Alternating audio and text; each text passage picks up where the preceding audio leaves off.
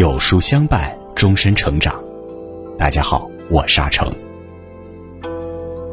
作为帝国的金枝玉叶，公主们享受着荣华富贵，也承担着辛酸负累。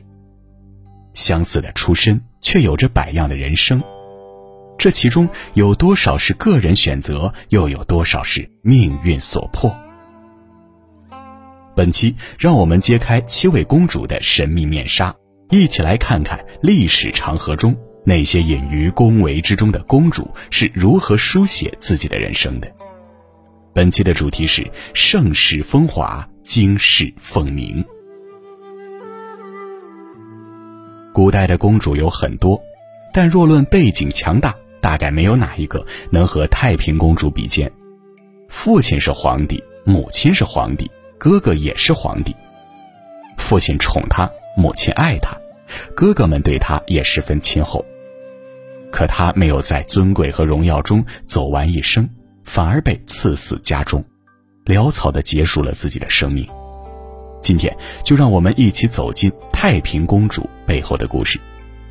如果你喜欢今天的分享，不妨在文末右下角点个再看。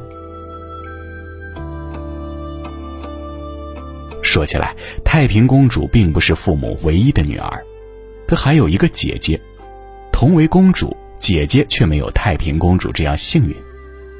姐姐刚出生时，母亲武则天还是小小的昭仪，受到王皇后和萧淑妃的联合夹击，生死一线。不幸的是。姐姐在王皇后的一次探望后突然死亡。母亲借机指控王皇后杀死自己的女儿，扳倒了王皇后，这才解除了危机。相比之下，太平公主出生在最好的时候，母亲已清扫掉后宫的所有障碍，顺利登上皇后的宝座，甚至还能帮助父皇处理朝政之事。不论是前朝还是后宫，母亲武后都有着不小的影响力。如果说第一个女儿的去世是武后的遗憾，那这个小女儿的出生就是给了武后弥补遗憾的机会。即使有三个儿子，武后还是给予了小女儿独一无二的恩宠。太平公主小的时候，外祖母去世，武后让女儿出家当道士，以尽孝心，而太平正是她的道号。小小年纪的太平公主一时成了孝女的典范。虽然说是出家，但武后只是走走过场，没有真的让太平离开自己的身边。但让人没想到的是，吐蕃提出和亲，想求娶太平公主。武后舍不得女儿远嫁，决定在宫里修建了一处道观，太平公主正式在此清修。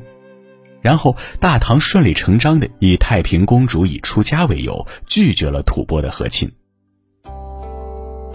可以说，在父母这把大伞的保护下，太平公主生活在风和日丽的暖阳里，不必面对生活的疾苦和阴晴。太平公主在道观这一待就是好几年，不知不觉间，她已经长成了亭亭玉立的大姑娘了。而父母忙于政务，从未提她的婚嫁之事。太平公主活泼聪慧，是个有主意的主。一次家宴中，她特地身着紫袍玉带，打扮成男子，引得父母大笑：“你又不是武官，怎么穿成这样？”太平公主说：“那把她赐给驸马可好？”经太平这么一提醒。唐高宗和武后这才想起，小女儿已经到了谈婚论嫁的年龄了，而她的主动也确实为自己争取到了一段良缘。唐高宗和武后在小女儿的婚事上可谓千挑万选，煞费苦心。首先，驸马必须出身于世家大族，这样方配得上一国公主。虽贵为公主，可嫁过去就是媳妇，所以公婆这块也不得不考虑。最后，驸马本人也得人品端正，最好有才有貌。一番甄选后，驸马最终被选定为出身河东大族的薛绍。薛绍的母亲是唐高宗的同胞姐姐成阳公主，选薛绍也就是拉拢李氏宗族，符合政治利益。而薛绍的父母已经去世了，太平公主嫁过去不用处理复杂的关系。薛绍本人也是一表人才，英俊不凡。武后还不满意，认为薛绍的嫂嫂身份不够高贵，不配和太平成为妯娌，甚至想逼薛绍哥哥休妻。直到有大臣说薛绍嫂嫂也出身大族，不算委屈太平，这门亲事儿才得以成功。人选敲定了，接着就是紧锣密鼓的筹备。太平公主和薛绍的婚礼堪称大唐史上最豪华的婚礼。《新唐书》记载，贾万年献为婚馆，门外不能容敌车，有司毁园已入，自兴安门设了相属，道月为窟。照明的火把甚至烤焦了沿途的树木，为了让宽大的婚车通过，甚至不得不拆除了县馆的围墙。婚后，太平公主生儿育女，享受着为人妻、为人母的幸福。她这里岁月静好，前朝却动荡不安。父亲唐高宗逝世，母亲被尊为皇太后，哥哥成为新任帝王。但强势的武后不满意，对儿子又是罢黜又是软禁，自己则独揽大权。朝堂的战火终于烧到了太平公主这儿。薛绍的哥哥谋反被捕，薛绍一同被抓，太平公主连忙来到皇宫，苦苦哀求母亲。可母亲没有给太平面子，把薛绍按谋反罪论处。可怜的薛绍在被打一百大棒后，被丢进监狱里，活活饿死。薛绍一死，武后就忙着给太平公主张罗第二任驸马了。当时武后眼中最满意的人选是最有政治前途的侄子武承嗣。太平公主表面上答应了，但就在婚礼即将举行的时候突然变卦。太平公主以武承嗣有病为由，拒绝了这个身处政治漩涡的人，转而提出嫁给武攸暨。武攸暨为人忠厚老实，远离政治，他至少不讨厌他。武后没有反对。毕竟，只要是嫁给武氏弟子，实现自己扶植武氏的政治目的就可以。但问题是，当时的武攸暨已有妻室。武则天没有犹豫，派人赐死了武攸暨的妻子。就这样，武攸暨成了太平公主的第二任驸马。不久之后，武后登基为帝，改唐为周。第一段婚姻的悲剧和第二段婚姻的无奈，对太平公主的影响是巨大的。母亲罢黜哥哥李显，软禁哥哥李旦，处死丈夫薛绍，这些事情无不在讲述一个残酷的事实：对母亲而言，政治面前没有亲情。他固然是疼爱自己的母亲，更是成熟冷酷的帝王。自此，他的心态发生了本质的变化。既然无法逃脱政治，他决定主动参与政治中去。步入第二次婚姻后，太平公主的人生天平从感情滑向了权力。她积极投身到武则天的麾下，参与到武则天的决策中。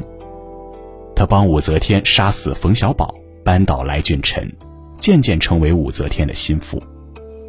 政治上，她暗中拉拢朝中权贵，悄悄培植自己的势力。私生活上，她看淡了感情，开始包养男宠，过着骄奢淫逸的生活。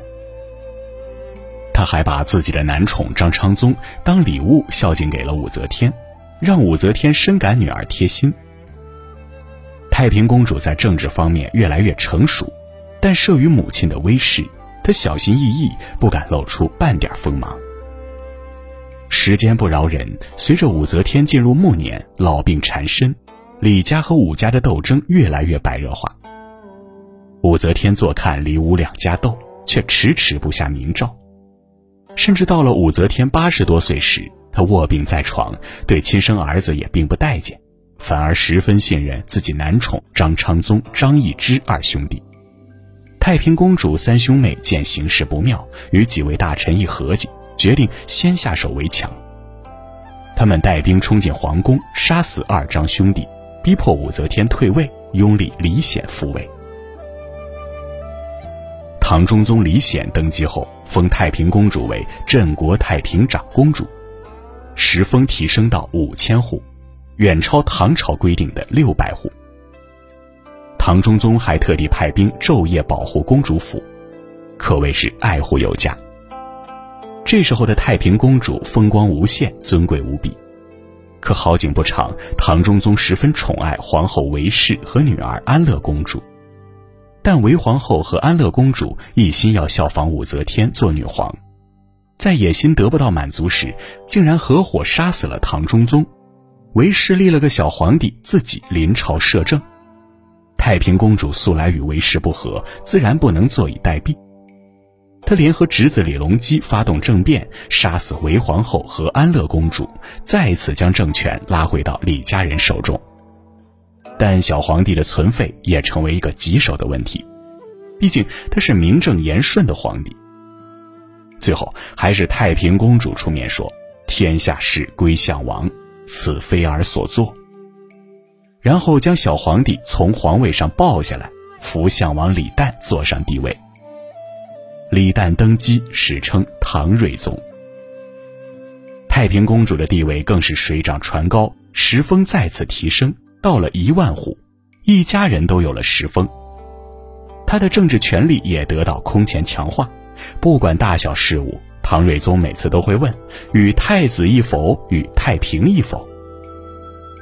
唐睿宗为了制衡太子，对太平公主更是宽容。《资治通鉴》记载，宰相七人五出其门，太平公主成为大唐有史以来最有势力的公主。朝局恢复了稳定，太平公主若是心满意足，适时退出，自然有享不尽的荣华富贵。可她不知足，想扳倒太子李隆基，独揽大权。她交朋结党，卖官敛财，儿子薛崇简屡次谏阻她，反而遭到他的责骂毒打。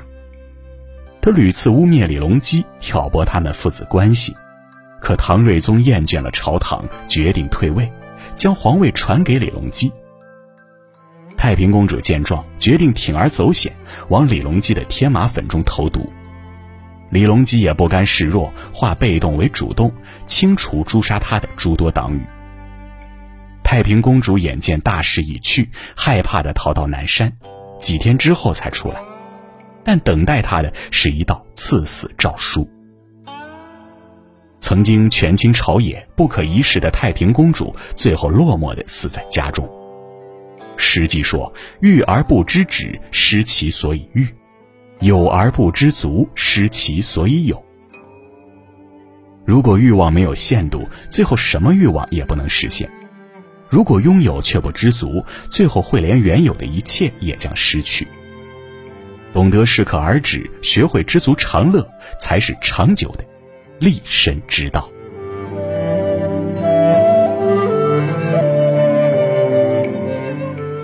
好了，今天的文章就跟大家分享到这里了。喜欢名著栏目，记得在文末点亮再看，我们会更有动力给大家带来优质的内容。另外，长按扫描文末二维码，在有书公众号菜单免费领取五十二本共读好书，每天有主播读给你听哦。明天我们一起揭开高阳公主的神秘面纱。我是阿成，我在山东烟台向你问好。